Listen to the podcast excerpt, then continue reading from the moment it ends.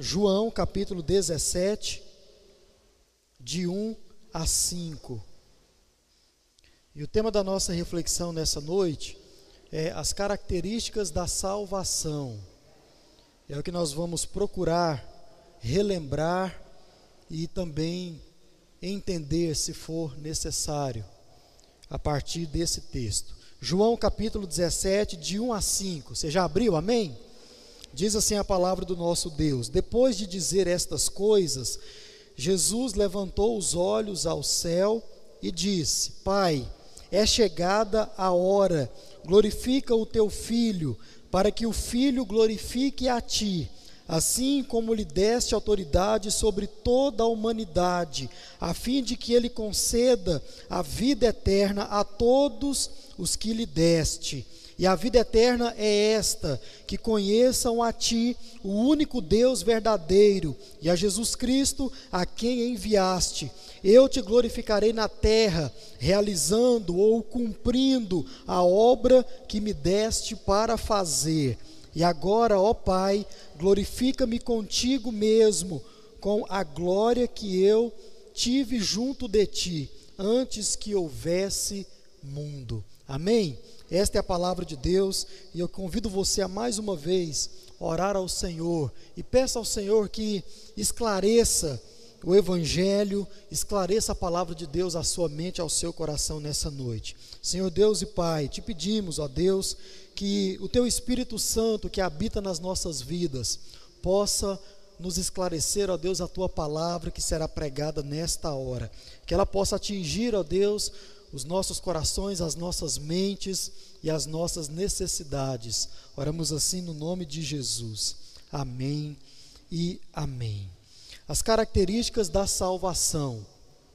Irmãos, quando nós estamos diante desse texto, nós estamos tratando da, da oração sacerdotal de Jesus.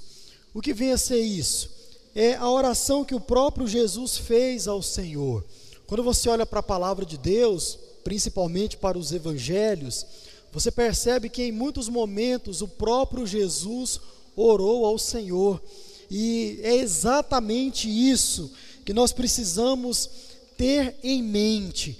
Jesus, ele era Deus encarnado. Jesus, ele era o Deus homem, o próprio Deus em pessoa. E esse Deus, enquanto ser humano, ele se colocava diante do Deus Pai em oração. Jesus orava, Jesus falava com Deus, Jesus tinha um relacionamento com o Senhor, com o Deus Pai. Agora, irmãos, o que é muito curioso quando nós olhamos para textos como esses, onde Jesus Cristo se coloca diante de Deus em oração, é que muitas vezes nós estamos longe da presença de Deus. Muitas vezes nós andamos fora ou andamos longe da presença de Deus. Muitas vezes nós passamos o nosso dia inteiro, passamos a nossa semana sem falar com Deus, sem nos aproximar desse Deus que nos deu a vida, que nos criou. Muitas vezes, irmãos, nós não nos colocamos diante do Senhor em oração quando estamos passando por um momento difícil ou quando estamos passando por um momento alegre, muitas vezes nós passamos esses momentos longe da presença do Senhor. Quando olhamos para esse texto, nós percebemos que em um dos seus momentos mais angustiantes, irmão, você não sabe o dia que você vai morrer, e glória a Deus por isso. Jesus aqui, ele estava prestes a morrer, e ele sabia disso. Pensa na agonia. Pense aí se você soubesse o dia que você fosse morrer. A sua morte está marcada para terça-feira, às 8 horas da manhã. Imagine isso. Como seriam esses últimos dias diante do Senhor? Como você viveria esses últimos momentos diante do Senhor? Será que você faria como Jesus? Iria se colocar diante de Deus em oração? Iria colocar as suas necessidades, os seus desejos, os seus anseios diante de Deus em oração. Leia todo o capítulo 17, você vai ver qual era as necessidades de Jesus e que ele coloca diante do Deus Pai. Jesus orava. Oração, irmãos, quando nós falamos para os crentes, nós precisamos lembrar que deve fazer parte da nossa vida. Oração deve fazer parte daquele que se diz servo de Deus. A oração deve fazer parte daquele que se diz adorador do Deus Pai, do Deus Filho e do Deus Espírito Santo. Já disse, volto a repetir, crente que é crente faz o quê? Ora. Crente que é crente coloca a sua vida diante de Deus em oração. Mas, irmãos, quando nós olhamos para a nossa realidade, e você deve concordar com isso, muitas vezes nós estamos sem ânimo para orar. Muitas vezes nós estamos desanimados, até para nos colocar diante do Senhor em oração, para falar com Deus através da oração. Meu irmão, no nome de Jesus, isso precisa mudar na minha e na sua vida. Nós precisamos ter prazer em nos colocar diante do Senhor. Por quê? Porque a oração ela é indispensável para a vida do crente, em especial. A oração ela é imprescindível para a vida do cristão. Por quê? Porque nós temos aqui na palavra de Deus o registro que até Jesus Cristo, que era Deus, que era perfeito, se colocou diante do Pai em oração. Certamente, meu irmão, eu e você, nós também precisamos nos colocar diante do Senhor em oração. Amém? Que seja assim na nossa vida no nome de Jesus. Mas, irmãos, eu quero falar com você hoje sobre salvação, não sobre oração. E está diante de nós agora algo que você que é cristão um dia percebeu a necessidade a oração é uma necessidade constante. É a forma que você tem para se relacionar com o seu Deus. Oração. Salvação é algo que você, em algum momento da sua vida, os seus olhos foram abertos e você então viu a necessidade. Eu sou um pecador e careço, preciso da salvação por parte de Jesus Cristo. Você um dia percebeu essa necessidade. E salvação, para você que aqui está, que não é crente, ou que não entregou a sua vida de verdade a Jesus, é algo que você também precisa reconhecer que você tem necessidade. Você, meu amigo que está aqui me ouvindo nesta hora, ou você que está em casa, que ainda não entregou a sua vida a Jesus, ouça com atenção. Você precisa receber a salvação. Mas para que isso aconteça, você antes precisa entender o que é isso. Você não pode simplesmente aceitar algo que você não entenda. Você não pode simplesmente aceitar alguma coisa que você não sabe do que se trata. E é o que eu pretendo explicar para você nessa noite. Então, para você que está aqui ou que está em casa, que é um crente em Jesus, hoje é noite de fortalecer a nossa fé. Hoje à noite de relembrar alguns princípios que vai trazer ânimo para a sua caminhada diante do Senhor. Mas para você que está aqui ou que está em casa, que não conhece o amor de Deus na sua vida, hoje é noite de transformação e o Senhor Deus quer transformar a sua vida. Portanto, o meu convite para todos nós é que ficamos atentos à palavra de Jesus. Amém? Salvação está diante de nós, irmãos, algo que todos necessitam. Indiscutivelmente, todo mundo precisa da salvação por parte de Jesus. Você que está aqui, você que está me ouvindo, você que caminha longe dos caminhos do Senhor, você que não conhece o amor do Senhor, você que até hoje nega a existência de um Deus todo-poderoso. Você precisa da salvação. Você que está aqui, que como nós já lemos aqui hoje, ainda insiste em confiar em deuses que não o próprio Deus, que não o único Deus, você precisa de salvação. Você que está aqui que ainda insiste em confiar a sua vida a esses deuses que não podem fazer absolutamente nada por você, e se você for sincero, você vai reconhecer isso como que algo que foi criado pode fazer alguma coisa pela sua vida. Ah, fazia uma viagem com o pastor Gustavo ontem e quando nós voltávamos Na volta dessa viagem, fomos a uma outra cidade e ali eu vi uma imagem sendo vendida. Uma imagem de barro sendo vendida. E para essa imagem, se ela estava sendo vendida, tinha o quê? Tinha um preço. Aí eu fico me perguntando assim, irmãos, é até uma questão de lógica. Para você que confia a sua vida a algo que é de barro, ou que é de pedra, ou de madeira, ou qualquer outra coisa que não o Deus verdadeiro, como você pode confiar a sua vida a algo que alguém coloca um preço. Você pode comprar por tanto. Como? Sabe? A palavra de Deus chama isso de cegueira espiritual. Você ainda não consegue enxergar aquilo que está diante de você. Sobre os seus olhos está a escuridão das trevas. Isso precisa mudar. E a palavra do Senhor está indo ao seu encontro com essa finalidade de tirar as escamas dos seus olhos, fazer você enxergar que você deve servir somente o único Deus que é digno de ser servido, o Deus Todo-Poderoso, o Deus Criador, o Deus que te fez, o Deus que trouxe você até aqui nessa noite.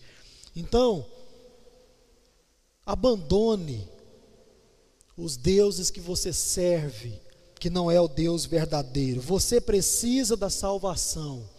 E somente Jesus Cristo pode oferecer. E Ele te oferece nessa noite. Obra da salvação. Pastor Gustavo, outra, outra noite, perguntou aqui se você conseguiria falar ou dizer o Evangelho em apenas um minuto.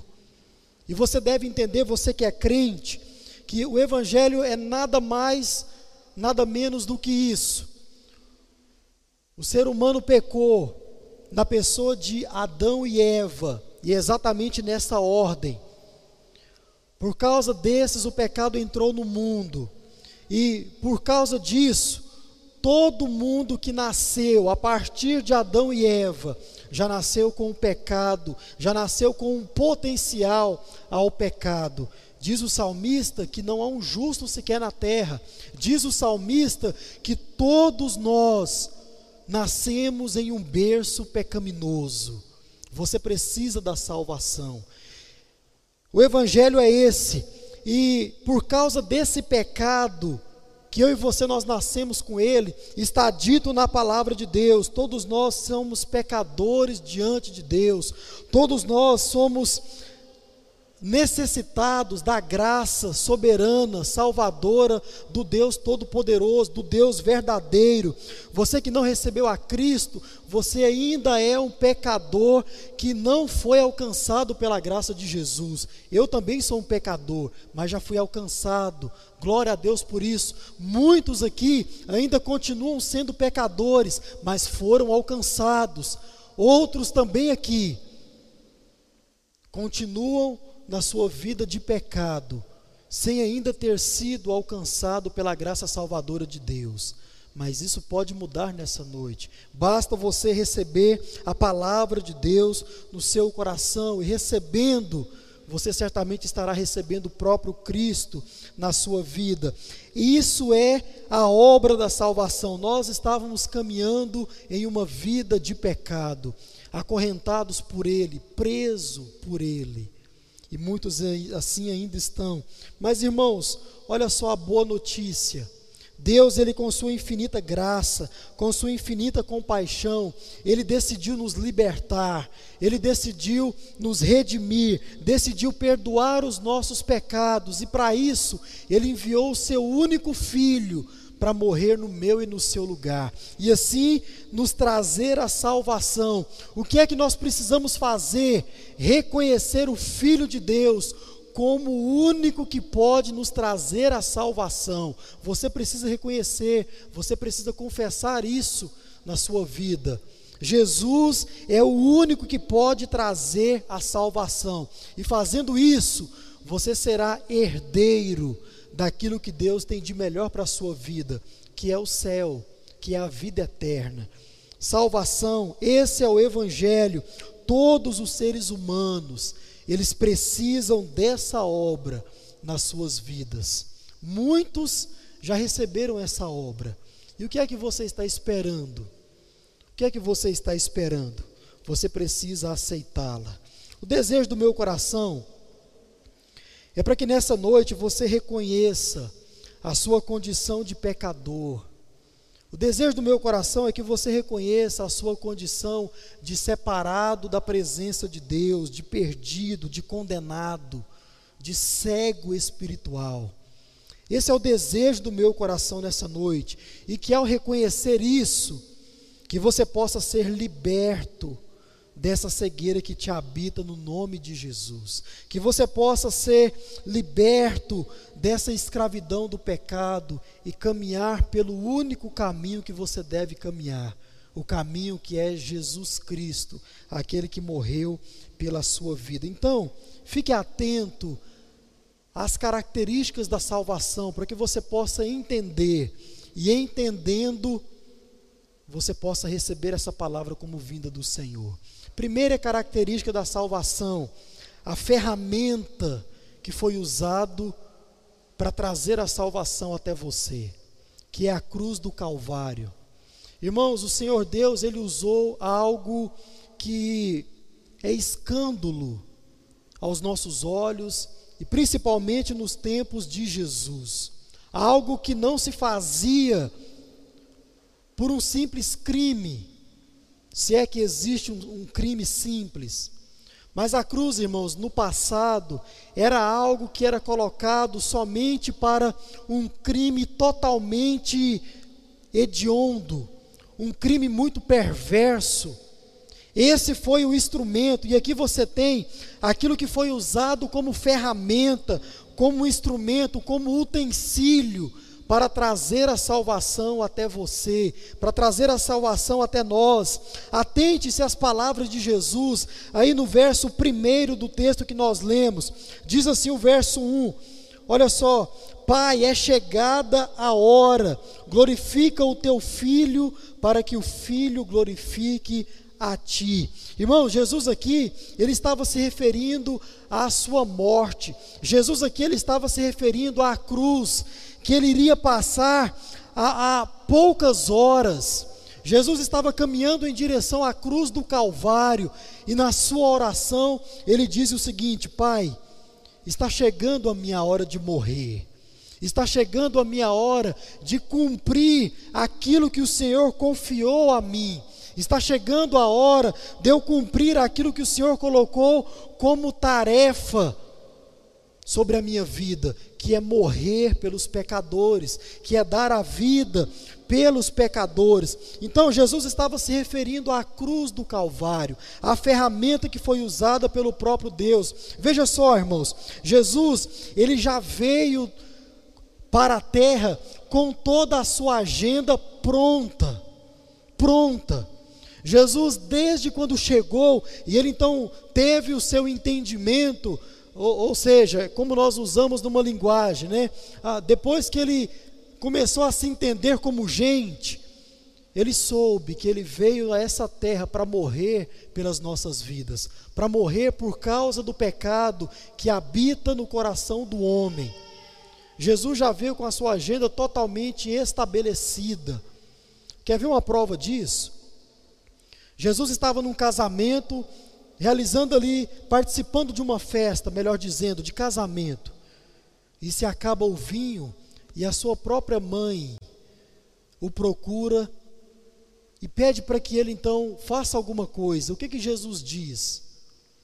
Olha, não é chegada a minha hora, não é momento para isso, a minha agenda ainda não permite isso. Em outro momento, quiseram prender Jesus em um outro momento quiseram matar Jesus. Em vários momentos nos evangelhos é narrado que Jesus teve que literalmente fugir, sair correndo para não ser preso, para não ser morto. E por que isso? Porque ainda não era chegada a hora.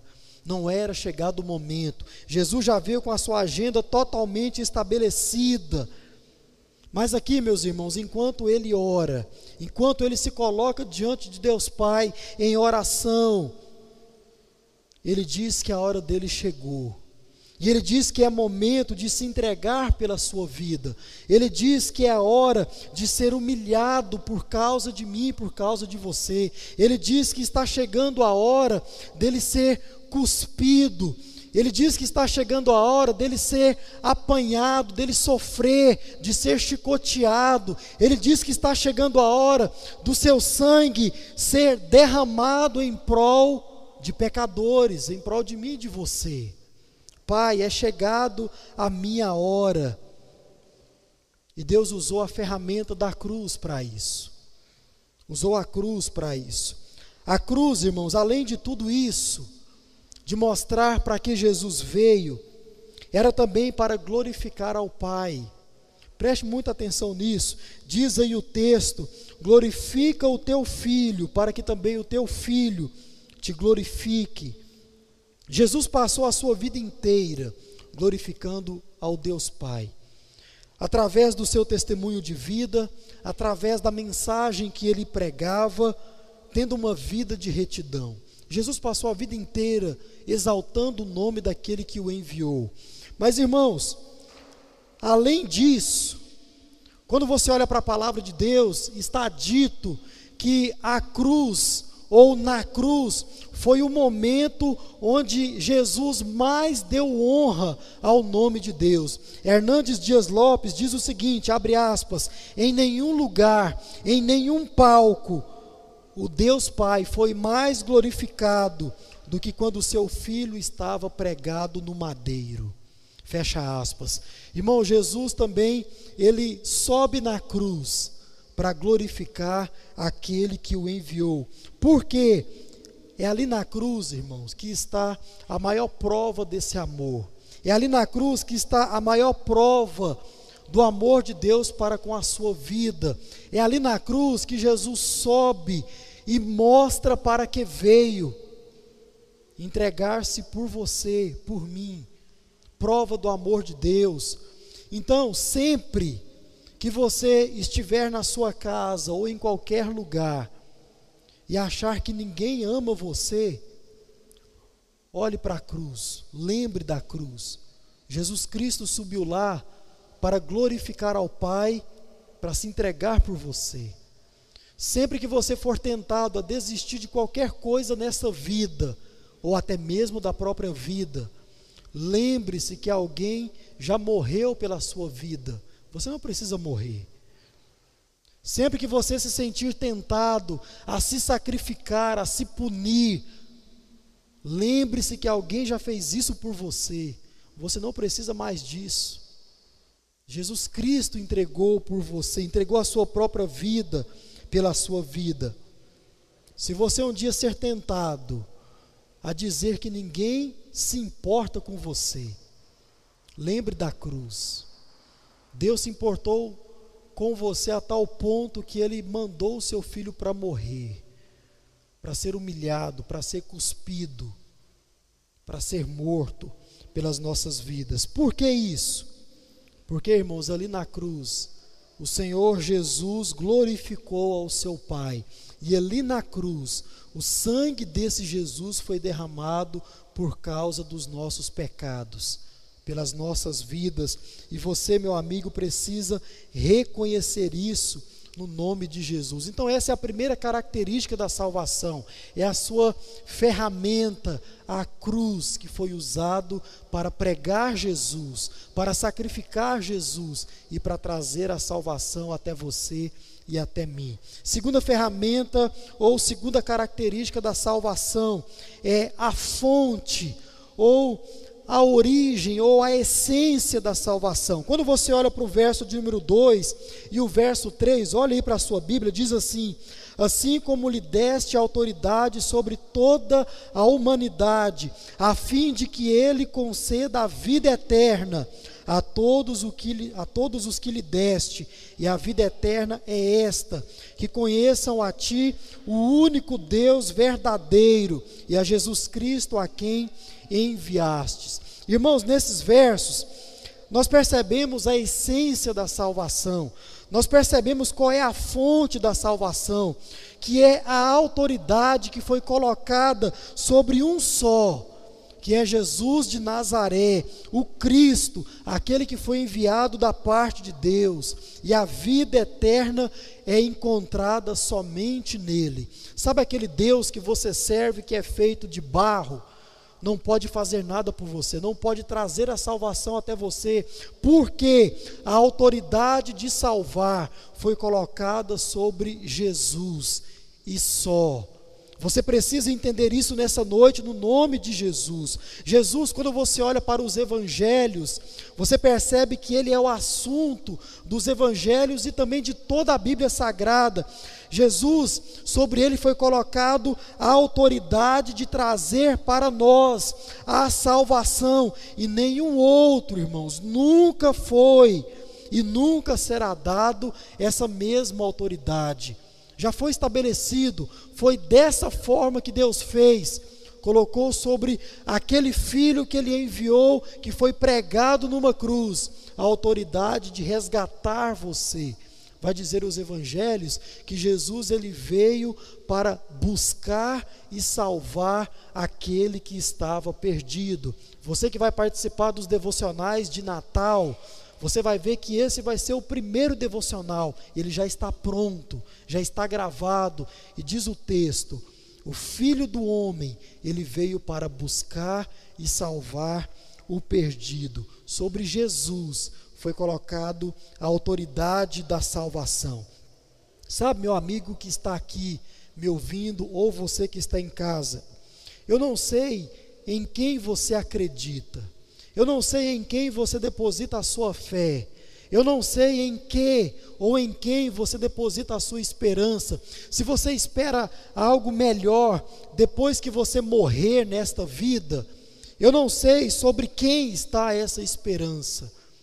Mas de uma coisa eu sei: se você espera em qualquer pessoa ou em qualquer coisa a salvação, se você acha que você vai conseguir perdão pelos seus pecados, se você acha que outra pessoa ou outra coisa vai trazer salvação até você, vai fazer você literalmente passar dessa para melhor, você está muito enganado muito enganado. Por quê? Nada e nem ninguém, a não ser Jesus Cristo de Nazaré, tem autoridade para fazer você herdar a vida eterna. Ninguém mais, somente o Senhor Jesus. E eu não sinto em te informar que se você é daqueles que espera salvação em outra coisa, que não Jesus, ou em outra pessoa que não Jesus, você está caminhando em direção a um abismo profundo, a um abismo eterno. Você está caminhando em direção ao inferno.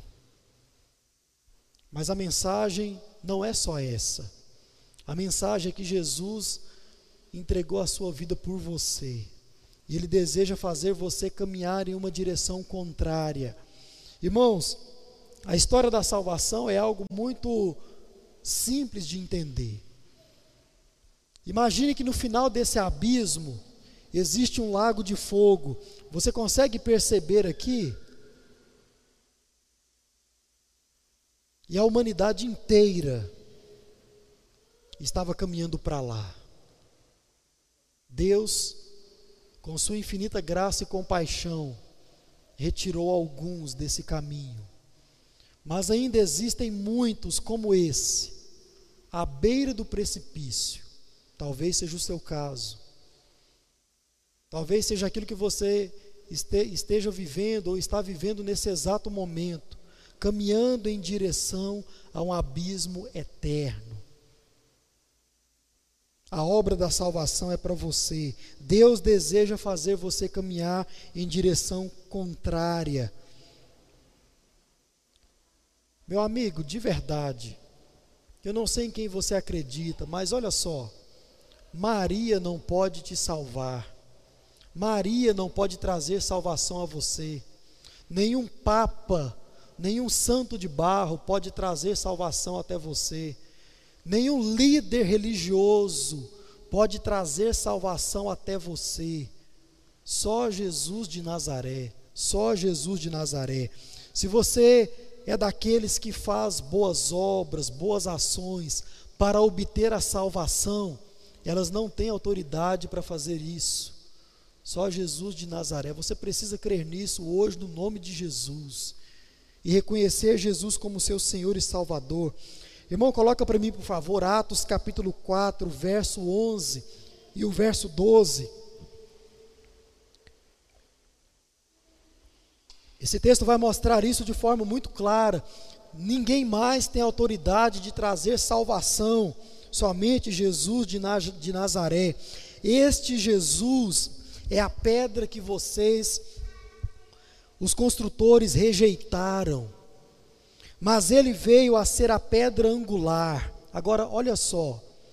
E não há salvação em nenhum outro, porque debaixo do céu não existe nenhum outro nome dado entre os homens, pelo qual importa que sejamos salvos. Não existe outro nome, não existe outro ser, não existe outra pessoa que pode trazer salvação, é somente o nome de Jesus. Somente Jesus, o Rei dos Reis, o Senhor dos Senhores, aquele que veio para nos conduzir à salvação, somente Ele tem autoridade para isso. Mas, irmãos, sobre a essência da salvação, esse texto nos mostra outra coisa, que é a vida eterna. A salvação também, ela está inserido ou incluído nela a vida eterna. E talvez você poderia me perguntar o seguinte: o que é a vida eterna? Já parou para pensar nisso? O que é a vida eterna? Vida eterna é aquele momento onde nós vamos ou aquele local para onde nós vamos depois que a morte chegar. Ou você vai para a vida eterna, ou você vai para a condenação eterna, para a morte eterna. E talvez muitos poderiam se perguntar: o que é a vida eterna? Um dia, meu irmão, no nome de Jesus, todos aqui vão estar subindo essas escadas em direção ao céu, amém? E que assim seja. Mas o que é que nós vamos fazer lá?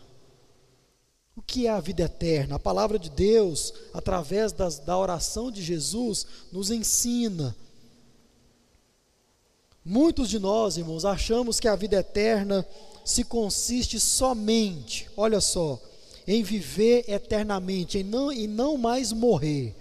E assim será, e glória a Deus por isso. E se fosse só isso, já estava muito bom, já seria ótimo. Mas a vida eterna, ela vai além disso. Ela é muito mais que isso. É estar em um lugar onde não mais haverá choro. É estar em um lugar onde não mais haverá dor. É estar em um lugar onde você nunca mais será tomado pelo ódio, pelo rancor, é estar em um lugar onde você nunca mais será tomado ou passará por qualquer tipo de sofrimento. Isso é vida eterna. Agora, pastor, é só isso? Não. Como se fosse só, não é, irmãos? Mas Deus tem muito mais para mim e para você. Além de vivermos cantando, louvando, servindo ao Deus Todo-Poderoso e também ao seu Filho. Diz a palavra de Deus que a vida eterna é esta: nós vamos conhecer ao Senhor. Vamos conhecer o Deus Todo-Poderoso, vamos conhecer Jesus de Nazaré. Irmão, olha só você que é crente. Muitos acham que já conhece o Senhor Deus o suficiente. Muitos acham que não precisam mais de ter um relacionamento íntimo com o Senhor. Ah, não, eu já conheço o Deus que eu sirvo. E talvez seja por esse tipo de pensamento que a vida de muitos esteja, esteja se definhando dia após dia.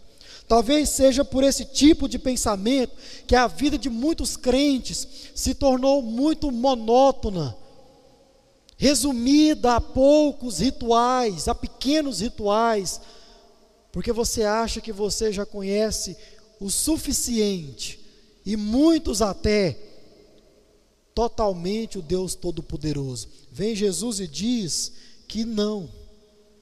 E muita coisa nós vamos conhecer quando nós estivermos na vida eterna. Jesus ele nos diz isso através da sua oração. Deixa eu te fazer uma pergunta: sabe o que você vai fazer depois de mil anos no céu? Continuar conhecendo a Deus. Depois de dois mil anos no céu, continuar conhecendo a Deus e o seu Filho. Que Deus é esse, irmãos? Que nós vamos passar a eternidade o conhecendo. Que Deus grandioso é esse? Que Deus poderoso é esse? Que durante toda uma eternidade sempre haverá algo para ser conhecido. Bendito Deus, irmão. Bendito Deus. Busque ao Senhor. Lá na vida eterna, nós vamos estar diante de Deus e de seu Filho, provando da sua própria essência, e mais e mais nas nossas vidas, agora eternamente, conhecendo o Senhor. A última coisa que eu quero trazer para você como característica da salvação é a finalidade da salvação. Verso 4 diz assim: Eu te glorifiquei na terra, cumprindo ou realizando a obra que me deste para fazer. E agora, ó Pai, glorifica-me contigo mesmo, com a glória que eu tive junto de ti antes que houvesse mundo. Irmãos, essa palavra realizando, que está aí na sua Bíblia, ele está em muitas outras versões como concluindo, ou como consumando, terminando, finalizando.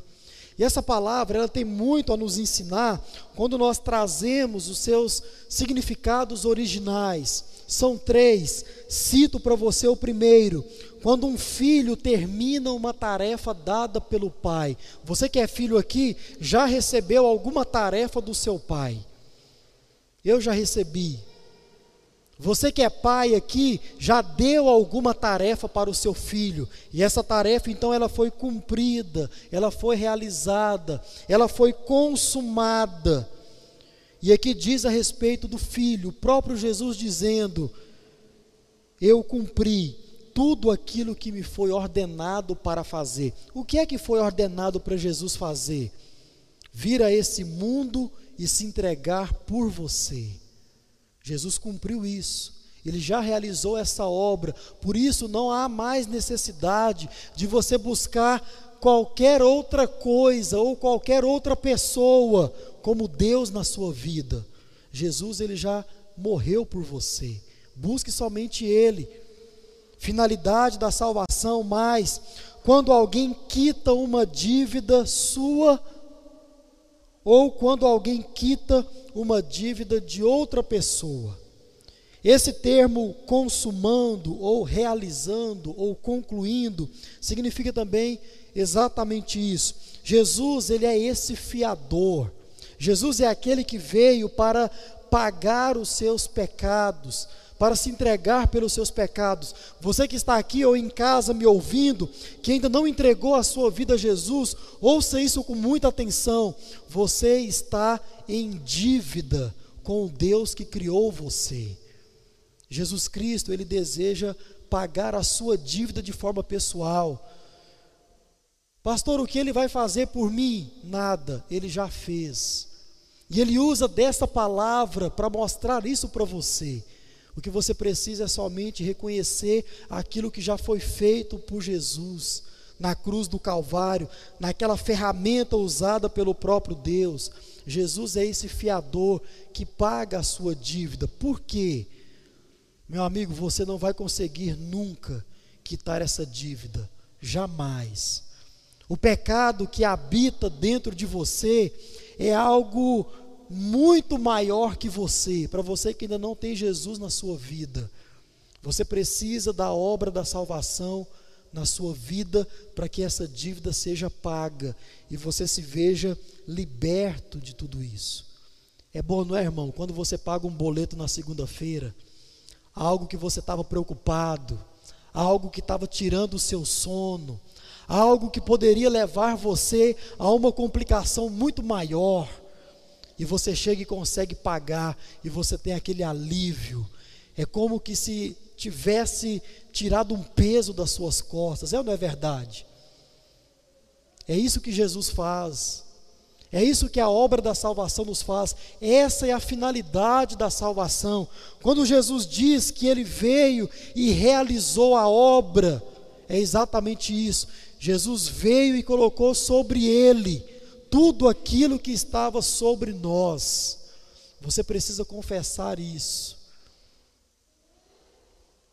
Último significado: quando você adquire uma casa própria, olha que coisa maravilhosa quando você adquire um lugar para morar, quando você então tem um lugar para passar o resto da sua vida. É bom, não é? Quando você consegue construir a sua casa, ou quando você consegue sair do aluguel e comprar a sua casa própria, e você diz: agora eu tenho um lugar para morrer. É ou não é verdade? Agora eu tenho um lugar para passar o resto da minha vida aqui nesta terra. E glória a Deus pela sua casa. Irmãos, a obra da salvação, ela nos proporciona exatamente isso. Ela nos garante exatamente isso. Um lugar para passar a nossa eternidade. Eles são dois: condenação eterna e vida eterna. O que é que a salvação tem como finalidade a nos oferecer? Vida eterna. Isso está garantido, isso está carimbado isso já está pronto. Você só precisa reconhecer Jesus como o Deus na sua vida, como o Senhor na sua vida. Então, irmãos, essa é a finalidade da salvação. Ela te garante tudo isso que você viu. Ela te garante, te garante um lugar para você passar a eternidade ao lado de Deus, ao lado de Jesus.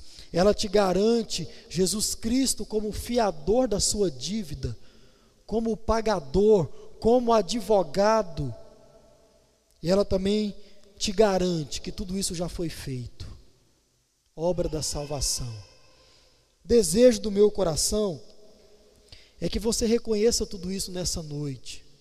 Que Jesus já entregou a sua vida por você. Que você não precisa fazer absolutamente mais nada como sacrifício. Cristo já foi sacrificado pela sua vida. Deus já fez o que precisava ser feito. O que é que você precisa fazer?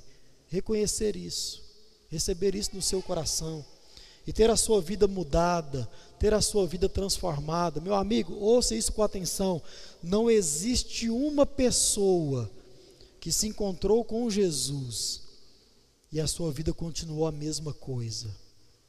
Talvez a sua vida é a mesma coisa desde quando você se entende por gente, porque você ainda não teve um encontro com Jesus. O desejo do meu coração é que nessa noite você tenha, é que você entregue a sua vida ao Senhor. Pastor, eu quero fazer isso, como eu posso fazer isso? São várias as formas. Você pode me procurar depois desse culto. Você pode procurar o pastor Gustavo depois desse culto. Você pode procurar qualquer membro desta igreja depois desse culto e falar: Eu quero entregar a minha vida a Jesus. Ou você pode sair do seu lugar e vir aqui agora, mostrando isso para todo mundo. Que eu quero ter a minha vida transformada pelo Senhor. Eu quero ter a minha vida mudada pelo Senhor. Eu quero receber tudo isso que o Senhor falou que já foi feito. Eu reconheço que eu estou caminhando em direção ao fogo. E eu quero caminhar em direção à vida eterna. Jesus já fez isso. Já morreu por você. Reconheça Jesus nessa noite. Não saia daqui sem receber Jesus no seu coração. Não saia. Confesse Jesus com a sua boca, confesse Jesus com a sua vida. E assim, nós vamos conduzir você como igreja diante dos caminhos do Senhor. Desejo do meu coração é que você entenda essa palavra e reconheça a necessidade de salvação, porque hoje você entendeu o que foi feito pela sua vida. E assim como muitos aqui já reconheceram isso, amém? você também precisa reconhecer. E faça isso nessa noite no nome de Jesus. Vamos orar, vamos falar com o Senhor. Ore por aqueles que você conhece, da sua família, que ainda não, que ainda não entregaram as suas vidas ao Senhor, que ainda não reconheceram Jesus Cristo como autor e consumador da fé, aquele que tem autoridade para trazer a salvação. Ore por eles, coloque eles na presença do Senhor. E que o Senhor possa, ainda hoje, fazer a obra dele nessas vidas. Senhor Deus e Pai, obrigado pela tua palavra. Obrigado porque, ó Deus, a nós que já estamos participando da salvação, ela nos anima, ó Deus, nos fazendo lembrar daquilo que o Senhor fez por nós ou por causa de nós. Ó Deus, obrigado pela tua palavra que foi de encontro ao coração daqueles que ainda não receberam ao Senhor.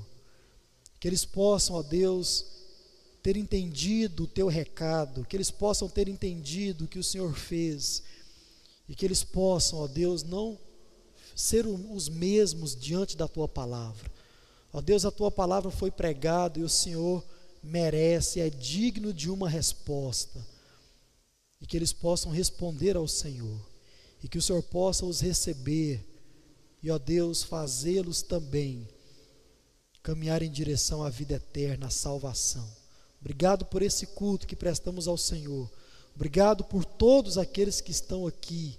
Obrigado pelos nossos visitantes, ó Deus, que eles possam ter se sentido bem aqui no nosso meio, que eles possam ter sido bem recebidos, ó Deus, pela nossa igreja e que eles possam ter o prazer de voltar outras vezes. Abençoe aqueles que estão em casa, aqueles da nossa igreja que não puderam vir, aqueles que de outras igrejas, mas estão, ó Pai, nos, nos acompanhando, aqueles que não fazem parte de igreja nenhuma, que a tua palavra também possa ter alcançado esses corações.